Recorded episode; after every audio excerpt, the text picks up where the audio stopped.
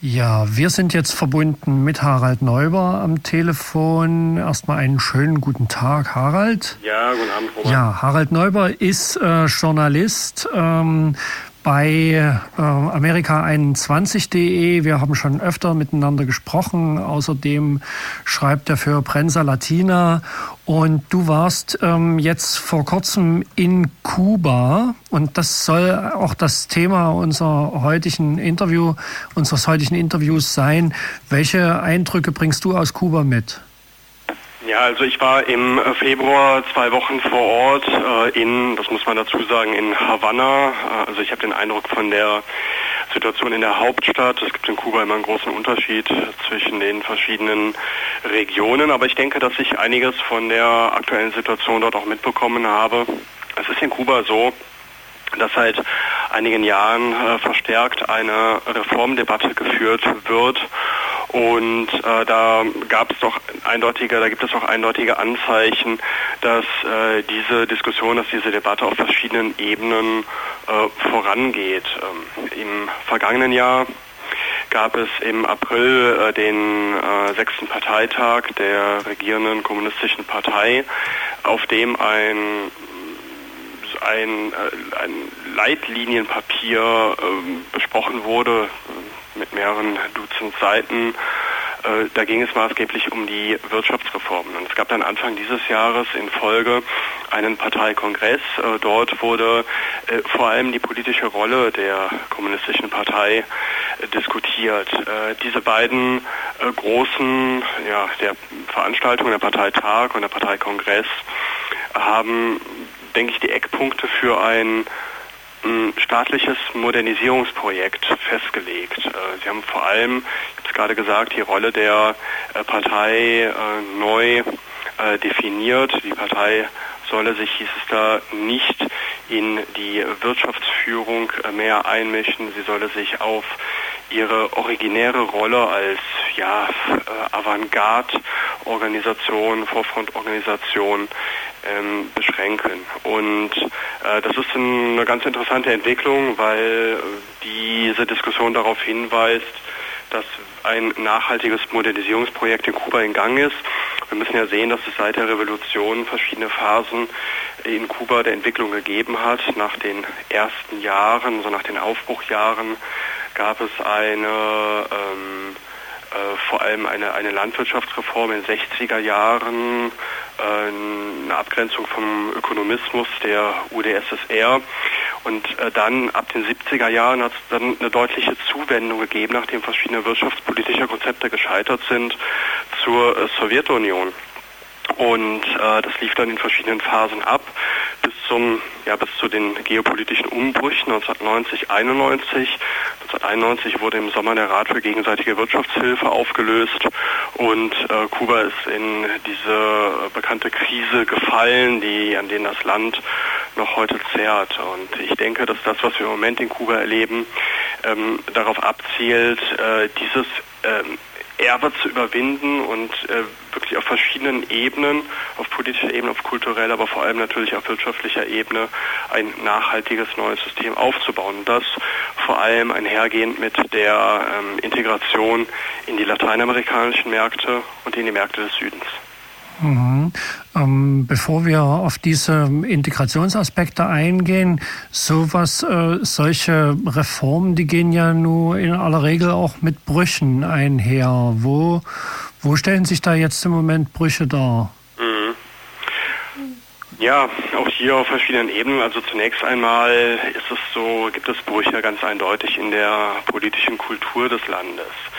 Ähm, es gibt ein äh, ja, Anzeichen dafür, das ist die Auflösung der äh, Studierendenbrigaden. Also es war seit äh, den 60er Jahren so, dass äh, in Kuba stark auf Voluntarismus gesetzt wurde, also auf freiwillige Unterstützung der Entwicklung des Landes. Und in diesem Zuge sind äh, Studenten, sind Studierende in der vorlesungsfreien Zeit aufs Land gegangen und haben in ja, Erntebrigaden, Baubrigaden äh, geholfen, Infrastrukturprojekte und eben auf dem Land die äh, Ernte, äh, die Ernte zu unterstützen.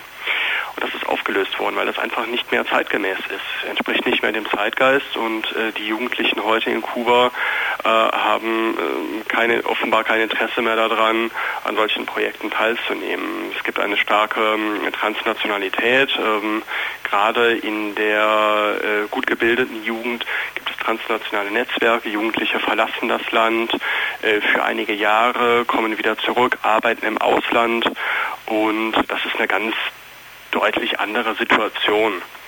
Äh, das ist ein Bruch in der, in der politischen Kultur. Äh, ich habe eben gesagt, dass die Rolle der Partei neu definiert wird. Es wird mehr auf Eigeninitiative gesetzt im Unternehmerischen. Ähm, es sollen äh, mehrere hunderttausend, wenn nicht sogar Millionen Leute freigesetzt werden. Es ist die Rede von über einer Million Leute, die aus dem Staatsdienst freigesetzt werden sollen und in die ähm, in die Selbstständigkeit wechseln sollen. Und das ist auch natürlich ein, ein Bruch, der hier äh, zu beobachten ist. Mhm. Nun habe ich gelesen von teilweise enormen Zuwächsen, was äh, Wohnungspreise äh, etc. angeht. Ähm, wie stellt sich das äh, dar? Ist das jetzt was, was hauptsächlich auf äh, äh, vielleicht eben äh, Havanna und Pinar oder sowas beschränkt ist? Oder ist das eine, eine Angelegenheit, die das, das Land schon anfängt zu durchziehen? Im Zuge der letzten Gesetzesreformen ist der Wohnungsmarkt in äh, Kuba teilweise liberalisiert worden. Das heißt, es war bisher nur möglich, also bis zu dieser Gesetzesreform war es nur möglich, Wohnungen zu tauschen. In äh, Kuba sind die Wohnungen Privateigentum. Sie sind vom Staat den äh, Bürgerinnen und Bürgern zugeteilt worden. Und es war bisher aber nicht möglich, diese Wohnungen äh, zu verkaufen. Die einzige Möglichkeit bestand in der sogenannten Permuta, in dem, in der, im Tausch von Wohnungen. Man hat das dann immer gesehen. An Häuserfassaden waren dann große Schilder aufgehängt. Äh, wenn jemand eine Wohnung ähm, äh, tauschen wollte gegen eine andere. Ähm, und äh, das, diese Option äh, war bis zur Gesetzesreform die einzige. Jetzt ist es so, dass man Wohnungen auch äh, kaufen und verkaufen kann. Und äh, das hat in der Tat zu einem äh, erheblichen Zuwachs der Wohnungspreise geführt. Aber es gibt ja einen ganz wichtigen Unterschied zu dem Immobilienmarkt in, äh, in Europa, im, in kapitalistischen Ländern. In Kuba äh, kann man nicht einfach mehrere Wohnungen kaufen, sondern man darf eine Wohnung pro Person in eine Wohnung besitzen. Da gibt es bestimmte Regelungen, auch was Familien angeht. Und äh, das bedeutet, dass hier keine Gentrifizierung einsetzt, kein Prozess der sozialen Verdrängung äh, und auch kein Prozess der ähm, im weitesten Sinne der Kapitalakkumulation. Also ähm, Kubanerinnen und Kubaner, die Zugang zu Devisen haben, können jetzt nicht, äh, wenn sie, weiß nicht, zwei Millionen oder einige Millionen äh, Dollar oder Euro auf dem Konto haben, können sie nicht beliebig viele Wohnungen kaufen. Das ist eine ganz wichtige Sache, gerade natürlich in einem Land wie Kuba mit einer äh, relativ großen Auslandsgemeinde, äh, mit äh, drei Generationen äh, von Kubanerinnen und Kubanern in den äh, in den Exilgemeinden in den äh, USA und in Europa. Äh, da gibt es natürlich massives Kapital, das ins Land drängen würde und für eine Gentrifizierung ungeheuren Ausmaßes sorgen würde. Aber da gibt es gesetzliche Regelungen, die das unterbinden. Mhm. Ähm, vielleicht noch mal zu einer etwas so weichen Angelegenheit, nicht ganz so hart ökonomisch. Ähm, junge Menschen ähm, verorten sich ziemlich häufig eben transnational. Du hattest das schon angesprochen.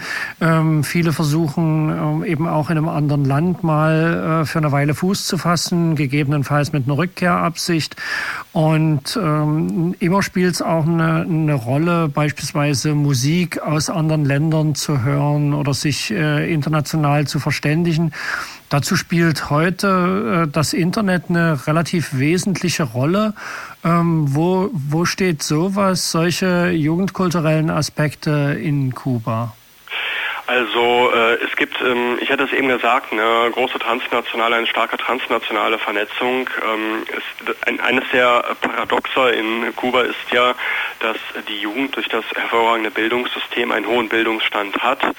Ähm, es gibt äh, eine, eine sehr hohe Quote von Hochschulabschlüssen. Äh, das Problem ist aber, dass wenn äh, diese Jugendlichen dann ihren Hochschulabschluss haben, gibt es keine äh, adäquaten Perspektiven auf dem äh, kubanischen Arbeitsmarkt. Das heißt, äh, man ist hervorragend ausgebildet, aber hat keine Möglichkeit, einen, einen Job zu finden, zumindest in dem Beruf, den man, in dem er ausgebildet wurde. Und das bedeutet, dass äh, zunehmend eben Jugendliche ins Ausland gehen. Das ist auch äh, einhergegangen ab den 90er Jahren mit einer Enttabuisierung.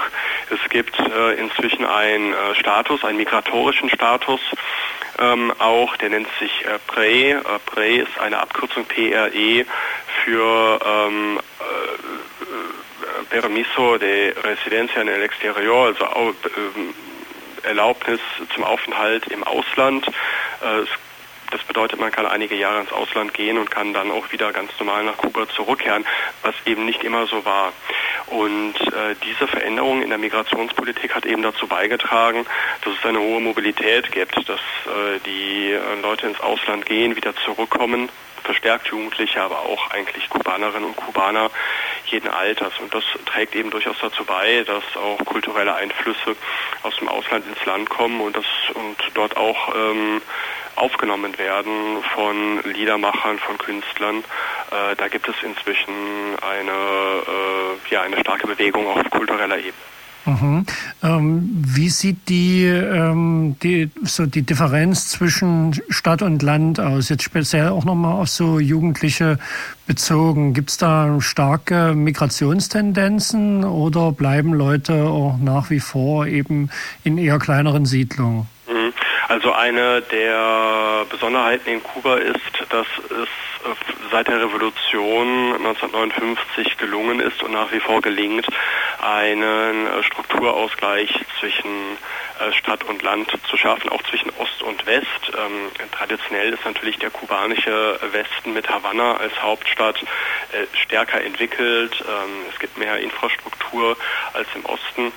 Aber äh, durch die Struktur und durch die Ausgleichspolitik ähm, der Regierung äh, in ja, Sozialsystemen ähm, äh, und Infrastruktur ähm, ist es hier gelungen, dass nicht eine solche Urbanisierung zu, zu beobachten ist wie in anderen Staaten. Also gibt es ja äh, eigentlich unzählige Beispiele für Mexikos Stadt, Caracas, diese ganzen Megastädte, die äh, absolut gescheitert sind und im hohen Maße äh, soziale und gesellschaftliche Probleme aufweisen. Das gibt es äh, in Kuba nicht oder nur marginal. Es gibt auch solche Erscheinungen, gerade in den 90er Jahren von, ähm, von wild gewachsenen Vierteln, wo es eben keine entsprechende Infrastruktur gibt, aber dessen haben sich auch äh, eine ganze Reihe von äh, Nichtregierungsorganisationen und auch Regierungsstellen angenommen. Ähm, natürlich ist es auch so, dass hier die äh, Stadtflucht, die Urbanisierung unterbunden wird. Also wenn man nicht aus Havanna kommt, kann man in Havanna nicht einfach eine Wohnung kaufen. Also es gibt hier auch eine, ähm, eine äh, staatliche Regulierung. Ja. Ähm, vielleicht noch zum Abschluss eine Frage ähm, zu der Einbindung in ähm, ja, internationale oder kontinentale Netzwerke. Wir hatten uns in der Vergangenheit darüber unterhalten, über diese äh, ja, Versuche, die internationale Zusammenarbeit zwischen latein- und südamerikanischen Staaten zu ähm, verstärken, zu vertiefen. Nun ist Kuba ja gewissermaßen, ähm, ja, sagen wir mal, immer mit dem, mit dem Hauch von Oldschool-Sozialismus umweht gewesen. Ähm, wie positionieren die sich äh, zu, äh, jetzt also die kubanische Regierung zu diesen Netzwerken und in diesen Netzwerken? Einen regen Austausch zu den äh, Staaten Lateinamerikas. Ähm, wir haben da ja in der Tat auch schon in, bei vergangenen Interviews darüber gesprochen, dass äh, Kuba inzwischen integraler Bestandteil der lateinamerikanischen und karibischen Gemeinschaft ist. Das bedeutet nicht nur, dass Kuba mit linksgerichteten Staaten zusammenarbeitet, äh, sondern äh, Kuba ist Mitglied der Rio-Gruppe, äh, selbst konservativ und rechtskonservativ regierte Staaten Lateinamerikas haben sich für eine Aufnahme Kubas in diese in diese Allianz ausgesprochen. Im Moment gibt es eine große Diskussion. Es soll im, ich meine im April der sogenannte Amerika-Gipfel stattfinden, also ein Gipfeltreffen das von den USA organisiert wird mit äh, lateinamerikanischen und karibischen Staaten. Und dort gibt es äh, nun äh, starke Proteste dagegen, dass Kuba ausgeschlossen ist. Und es ist nach wie vor äh, möglich, dass verschiedene lateinamerikanische Staaten, vor allem die Staaten der Bolivarianischen Allianz für Amerika, dieses linksgerichteten Bündnisses, nicht an diesem sogenannten Amerika-Gipfel teilnehmen aus Protest gegen den Ausschluss von Kuba. Und das zeigt, dass äh, die äh, sozialistische Regierung, wie gesagt, integraler Bestandteil ist äh, der lateinamerikanischen Gemeinschaft. Ähm, es gibt große Infrastrukturprojekte in Kuba, beispielsweise den Ausbau des äh, Verladehafens äh, in Mariel, das ist rund 40 Kilometer außerhalb von Havanna und das ist nicht etwa Venezuela, ähm, das äh, diesen Hafen ausbaut, sondern es ist Brasilien. Der ehemalige Präsident äh, Lula da Silva war in Kuba und hat diesen Deal eingefädelt. Vor kurzem war äh, Dilma Rousseff vor Ort, die aktuelle Präsidentin. Und das zeigt, dass es wirklich äh, starke wirtschaftliche und politische Beziehungen gibt zu den Staaten Lateinamerikas, aber auch zu anderen Staaten des Südens, zu afrikanischen Staaten. China hat äh, unterhält äh, rege Handelsbeziehungen und zunehmende Handelsbeziehungen äh, mit Kuba. Und ähm, vielleicht noch eines, vor der Küste Kubas auf dem Festlandsockel wurden, das hat man auch hier in der Presse gelesen, große Erdölvorkommen gefunden. Ist, Im Moment sind die äh, betreffenden Firmen äh, noch dabei und die betreffenden staatlichen Stellen das Ausmaß dieses äh, Erdölvorkommens in den Gewässern vor Kuba ähm, zu, zu erschließen und ähm, zu untersuchen, wie viel das ist. Aber der deutsche Botschafter in Havanna, Wolf Der, geht davon aus, das weiß ich aus Gesprächen mit ihm, dass die, dass dort äh, 5 bis 20 äh, Milliarden Barrel Erdöl zu finden sind und sollte sich das bewahrheiten, dann würde Kuba quasi über Nacht zu einem OPEC-Staat, zu einem Erdöl exportierenden Staat und hätte natürlich eine ganz andere Kreditwürdigkeit als bisher. Auch das ist eine Aussage des deutschen Botschafters. Ähm, das zeigt auch so ein bisschen, äh, das lässt auch so, lässt auch so ein bisschen verstehen, äh, uns verstehen, warum Deutschland beispielsweise gerade nach Jahren der aggressiven Ablehnung der sozialistischen Regierung in Kuba nun ein Kulturabkommen abschließen will und sich auf Kuba zubewegt. Ein Schelm, wer Böses dabei denkt, der Papst will auch nach Kuba. Äh, würde es Kuba gut tun, wenn es dort papstet? Naja, es ist die, ist die zweite, der zweite Besuch äh, eines Papstes in äh, Kuba in 14 Jahren. Vor 14 Jahren war Johannes Paul der zweite vor Ort. Äh, ich habe auch in Havanna mit ähm, staatlichen Vertretern gesprochen und habe dort auch gefragt, diese auch gefragt, was sie davon halten. Und ähm, ja, ich würde sagen, die äh, Kubaner auf, äh, also auf Regierungsebene haben zunächst die Hoffnung, dass dieser Papstbesuch natürlich ein äh, diplomatisch Kuba den Rücken stärkt, gerade in der Auseinandersetzung, in dieser ja völlig irrational geführten Auseinandersetzung mit den USA. Äh, und äh, es gibt in Kuba die Hoffnung, dass sich der Papst ähm, gegen die US-Blockade auch ausspricht. Das ist übrigens auch die Position der katholischen Kirche in Kuba. Und äh, ja, wir werden sehen, ob diese Hoffnung tatsächlich aufgeht. Okay, ähm, Harald, vielen Dank für diese umfangreichen Informationen über Kuba. Noch einen schönen Abend nach Berlin. Ja, bitte und bis demnächst. Tschüss. Ja, tschüss.